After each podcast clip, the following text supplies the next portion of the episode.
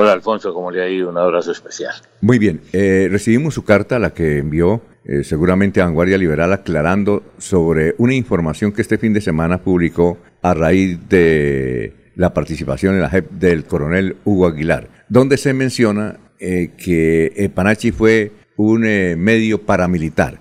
¿Cuál es la aclaración que usted nos quiere dar y gracias por estar con nosotros en Melodía? Alfonso, como lo dije en el comunicado que expedí en la noche anterior, después de conocer esa información, que según Vanguardia Liberal y eh, Hugo Aguilar lo había mencionado en el año 2020 para poder obtener su ingreso a la JEP.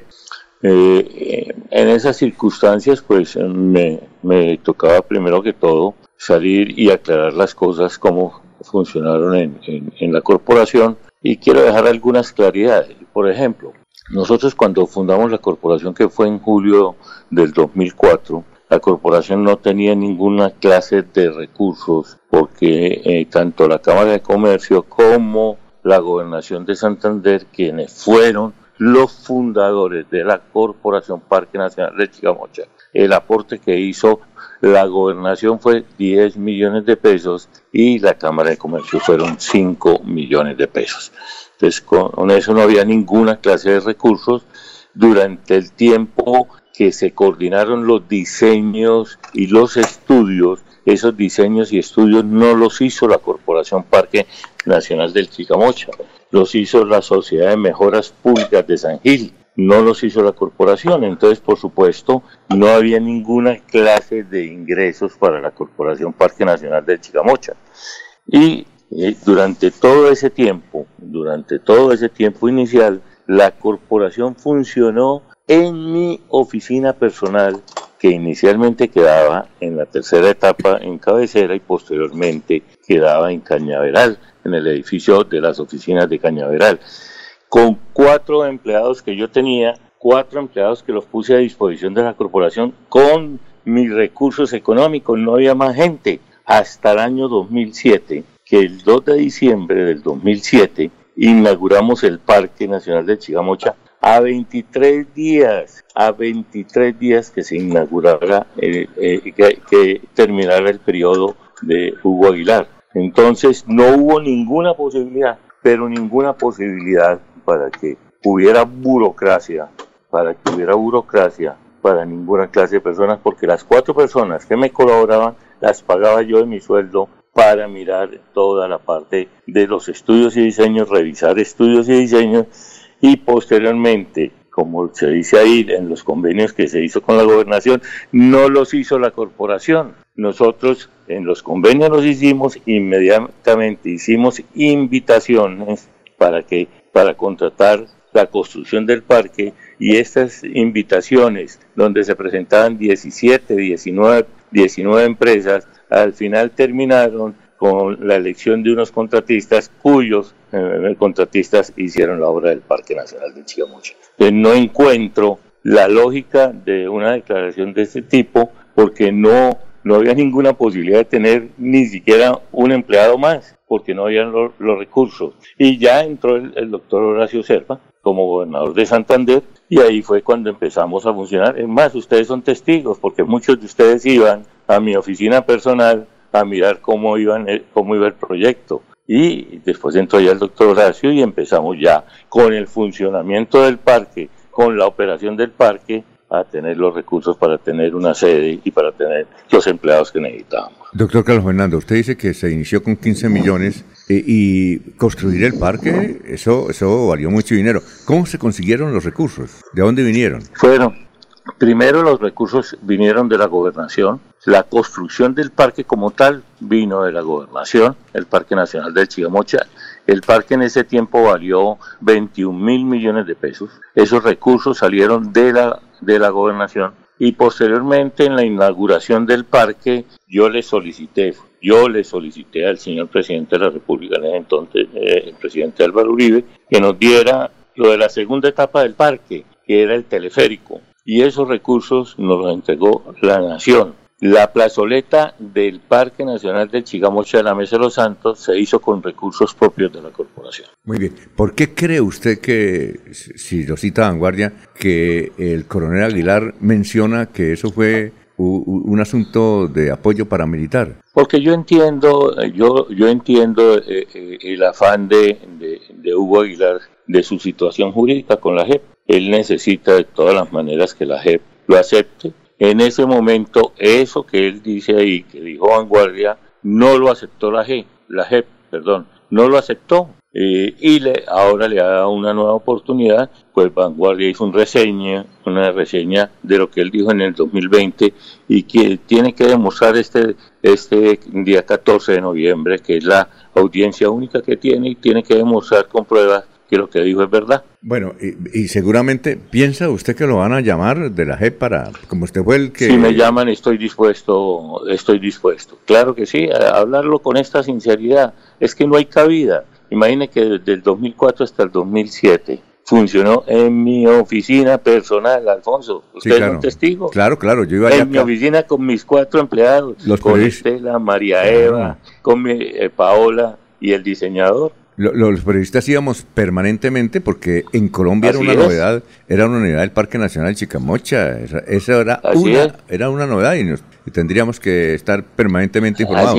Eh, entonces yo le pregunto, ¿en dónde está la burocracia? Si era en mi oficina, con mi gente, pagada por mí, pagada por mí, Alfonso. Exacto. Porque yo tenía una empresa bastante sólida que podía sacarle tiempo a, las funciones del Parque Nacional del Chigamocha y ese fue el lo que acordamos con los empleados de mi empresa personal. Ahora, esos recursos, porque tuvo muchas utilidades el Parque Nacional cuando usted fue el gerente general, ¿no? ¿Esos recursos qué se hacían? Nosotros, como la corporación, como yo lo explico ahí en, en, el comunicado, lo que se creó fue una corporación privada sin ánimo de lucro. Esos recursos se tienen que reinvertir en la misma corporación y en los mismos parques a ninguna empresa vinculada, porque son, eh, ahí son miembros principales y miembros asociados, miembros fundadores, perdón. Los miembros fundadores fueron Cámara de Comercio, Gobernación de Santander, y después empezaron a llegar como la Fundación, eh, eh, la Sociedad de Mejoras Públicas de San Gil, la Alcaldía de Los Santos, la Alcaldía de La Toca, la Alcaldía de Piedecuesta, y empezaron a llegar una serie de instituciones que esos dineros son excedentes del ejercicio, no son utilidades, Alfonso. Esos dineros son excedentes del ejercicio y con esos dineros, por ejemplo, hicimos la plazuela de la Mesa de los Santos. Uno. Dos. Eh, el mantenimiento del, parque pues es, es, bastante alto porque primero el mantenimiento del parque pues el parque se hizo en un sitio donde inicialmente ni siquiera ni había ni agua eh, y después ah, había que mantenerlo en las condiciones que nosotros lo, teníamos como una tacita de té. El, el Acuaparque Nacional del Chicamocha, el 50% de los recursos los puso la Corporación Parque Nacional del Chicamocha. En el Cerro del Santísimo también puso el 50%, excepto el teleférico que lo contrató directamente la, la gobernación y el resto de la plata la puso el Parque Nacional del Chicamocha todo se reinvertía, absolutamente todo, en mejoramientos, en todo lo que estábamos haciendo, todo se reinvertía en el Parque Nacional del Chicamocha. Ahora, eh, una curiosidad. Eh, usted dice que fue la Sociedad de Mejoras Públicas de San Gil la que hizo los estudios, ¿verdad? ¿Es así? Sí, señor. Bueno, ¿Por qué usted contrató la Sociedad de Mejoras Públicas? No, yo no la contrató, yo no la contraté, la contrató la... gobernación. Ah, bueno, ¿por qué la ¿Por, qué, por, qué, por, qué fue, ¿Por qué seguramente la contrató y se lo va a dar una explicación lógica? Sí. Porque la Sociedad de Mejoras Públicas, primero, tenía, eh, tenía experiencia para estudios, segundo, se presentó en la invitación, y tercero, Alfonso, eh, yo creo que lo que se pensó era que lo más lógico, como eso quedaba en la provincia de Guanentá, lo más lógico es que le dieran la oportunidad a los, a, los profesionales de la provincia de Guarentá. Ah, muy bien.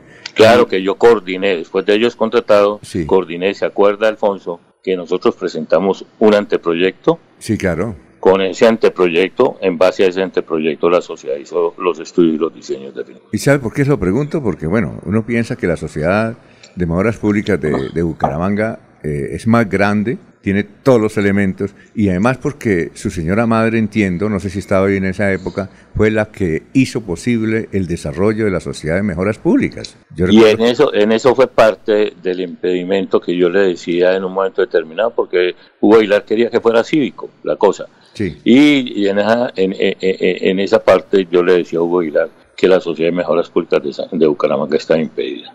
Pero, aunque era privada, aunque, aunque Panachi era privada, aunque Panachi era privada, ¿no? pero no la, pero la contratación de eso no lo hizo Panachi. Ah, ya. Eh, y, y, lo otro es que yo le decía, le decía en ese momento a Hugo Hilar, cuando él habló de que eh, eh, esto debía ser, lo debían integrar en la empresa privada y todo eso, nosotros nos reunimos con la Junta Directiva de la Cámara de Comercio, con la Junta Directiva de la Sociedad de Mejoras Públicas de Bucaramanga, con la Junta Directiva de la Sociedad de las Mejoras Públicas de San Gil, nos reunimos con esas tres agremiaciones sociales y cívicas para que conocieran cuál era el proyecto Exactamente. Ah, bueno. Eh, ahora, ¿usted ha hablado con el coronel? no, no, no. Yo hace mucho tiempo no hablo con, con, Hugo Aguilar. Eh, eh, porque tomé la decisión de, de, primero, no participar en política de ninguna clase, eh, porque tengo mi empresa, hemos tenido bastante trabajo y estoy dedicado a eso. Y segundo, tomé la decisión de, de, no seguir en el proceso político de ninguna clase. Bueno, perfecto. Eh, eh, doctor eh, Carlos Fernando, yo le voy a hacer una pregunta de la gente. La gente comenta esto, yo no sé, pero de hace mucho tiempo se decía que el coronel Aguilar eh, o la suegra del coronel Aguilar tiene una finca por allá en, el páramo y que se, ahí se construyó un panachito. ¿Eso es, eh, ¿Eso es historia, es invento, es realidad? ¿Usted qué sabe? Eso es historia. Eso es historia. Eh, yo, después de haber salido Hugo Aguilar, Hugo Aguilar cumple años el 4 de, el 4 de enero, el 4 de enero, y él ya haber, salido de la, de la, de la gobernación yo fui a visitarlo ese 4 de enero a su finca, que la conocí por primera vez y no tiene ni la menor ni el menor parecido al Parque Nacional del Chigamocha, ¿no? Eso no, eso, eso no, no, no, eso es un abrupto, eso fue una denuncia que inclusive hizo el difunto, el difunto Hugo Serrano. Eh, y eh, eso lo investigaron bastante, inclusive a, mí me llamaron a declarar que si yo sabía algo de eso eh, y solamente la vino a conocer después, pero no, eso no tiene ningún parecido nada. Bueno, finalmente, Laurencio. Doctor Carlos Fernando Sánchez, de todas maneras. Hola, Laurencio, ¿cómo le ha ido? Buen día. Estuvimos pendientes en el desarrollo de esa importante obra. ¿Fueron los contratistas lo que en última instancia eh, emplearon gente, ¿cierto? Ahí para la obra de desarrollo de ese fueron obreros y hermano, les puedo asegurar, les puedo asegurar que excepto los los del, eh, eh, los del eh, el mando medio, el residente de la obra y, los maestros, fueron obreros, pero la gran mayoría, si no le puedo decir que fue el 99.9%, fueron gente y muchachos de la región, de Aratoca, de Cepitá, gente que le quedara cerca, y eran campesinos, gente buena, no, eso no era ahí lo que él relata, eh, por ejemplo, lo que él en un momento determinado habla ahí, que iba a haber un atentado, efectivamente, eso es cierto, eso sí es cierto. El Ejército de Liberación Nacional infiltró a, los muchachos a, la obra y nos iban a hacer un atentado y los mismos muchachos de ahí, de esa obra, de ahí de Aratoque y de ese Pita fueron los que se dieron cuenta y fueron los que denunciaron inmediatamente y por eso se descubrió la posibilidad de ese atentado. Pero eso son gente muy buena, la gente de Aratoca son gente decente, gente buena, son muchachos de bien. Muchos de esos muchachos, eh, eh, eh, después de haber laborado en la obra, se quedaron en la parte de mantenimiento del parque porque son gente muy, muy buena, tú la conoces.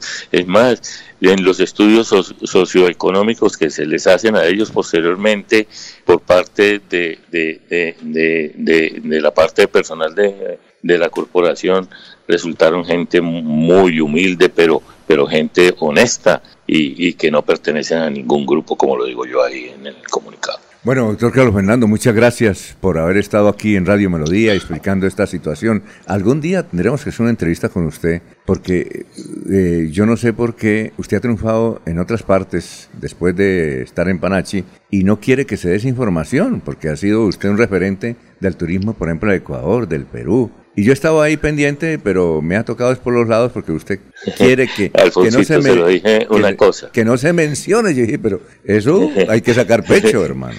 No es que no se mencione, Alfonso, sino que eh, eh, afortunadamente he podido hacer un trabajo serio y, sólido en, otras partes y, y, han creído en mí mucha gente y, empresarios privados y, sitios muy importantes como Cartagena, Guapat, eh, Ecuador, donde la Unión Europea me contrató para hacer un proyecto muy interesante allá. Lo que pasa es que me gusta ir poco a poco y, muy tranquilito porque entiendo que cualquier cosa que uno saque aquí al aire está muy complicado. Muy bien, perfecto. Oye, entonces esta, carta de aclaración y, esta entrevista básicamente es no aclararle a Vanguardia y no aclararles al coronel. ¿Qué, qué digo, no? No, ni siquiera aclararle. Él tiene el día 14, Alfonso. Yo no entiendo, yo entiendo la situación judicial que él tiene que el día 14 él tendrá que demostrar si él, si él hizo esa, esa declaración en el año 2020, si él hizo esa declaración en el año 2020 y vinculó a la corporación, pues tendrá que demostrar que es cierto o es verdad, porque para que lo admiten tienen que demostrar dentro de esos 18 puntos que él puso para ingresar a la JEP, los tendrá que demostrar y si no, pues no lo van a admitir y queda desvirtuado cualquier circunstancia que, que le haya dicho, o si no, al contrario, que lo demuestre. Así de sencillo, pero yo tengo que salir a defender una obra que nos costó a todos los santanderianos, una obra que nos costó personalmente muchos dolores de cabeza, Alfonso. Sí, claro. Muchos dolores. Yo tuve muchas demandas, por Dios. Me he tenido que defender solo y me he tenido que sacar adelante, levantar la cabeza y decirle eh, a todas esas demandas, afrontarlas, pero no esta, esta parte. Primero, eh, en un momento determinado yo no puedo dejar que mi dignidad mi trabajo, mi honestidad en un momento determinado se vean entredicho. Muy bien, eh, bueno, eh, doctor Carlos Fernando, yo sé que esta entrevista la está escuchando el coronel Aguilar porque él siempre nos escucha, nos escribe por WhatsApp y yo les pido al coronel que me gustaría que me diera la entrevista eh, antes de ir a la JEP para hablar de estos asuntos. Así es que muchas gracias, doctor Carlos Fernando, muy gentil. No, usted Alfonso, un abrazo especial y nuevamente vuelvo y le digo, el día que nos sentemos y contemos la historia de todo lo que estamos haciendo va a ser un programa bien interesante. Extraordinario. Para eso tenemos de buena fuente, donde ha estado varias, en varias oportunidades. Bueno, eh, gracias. Muy amable, muy gentil. Gracias, Alfonso. Muy amable, muy gentil. Desde luego, sí.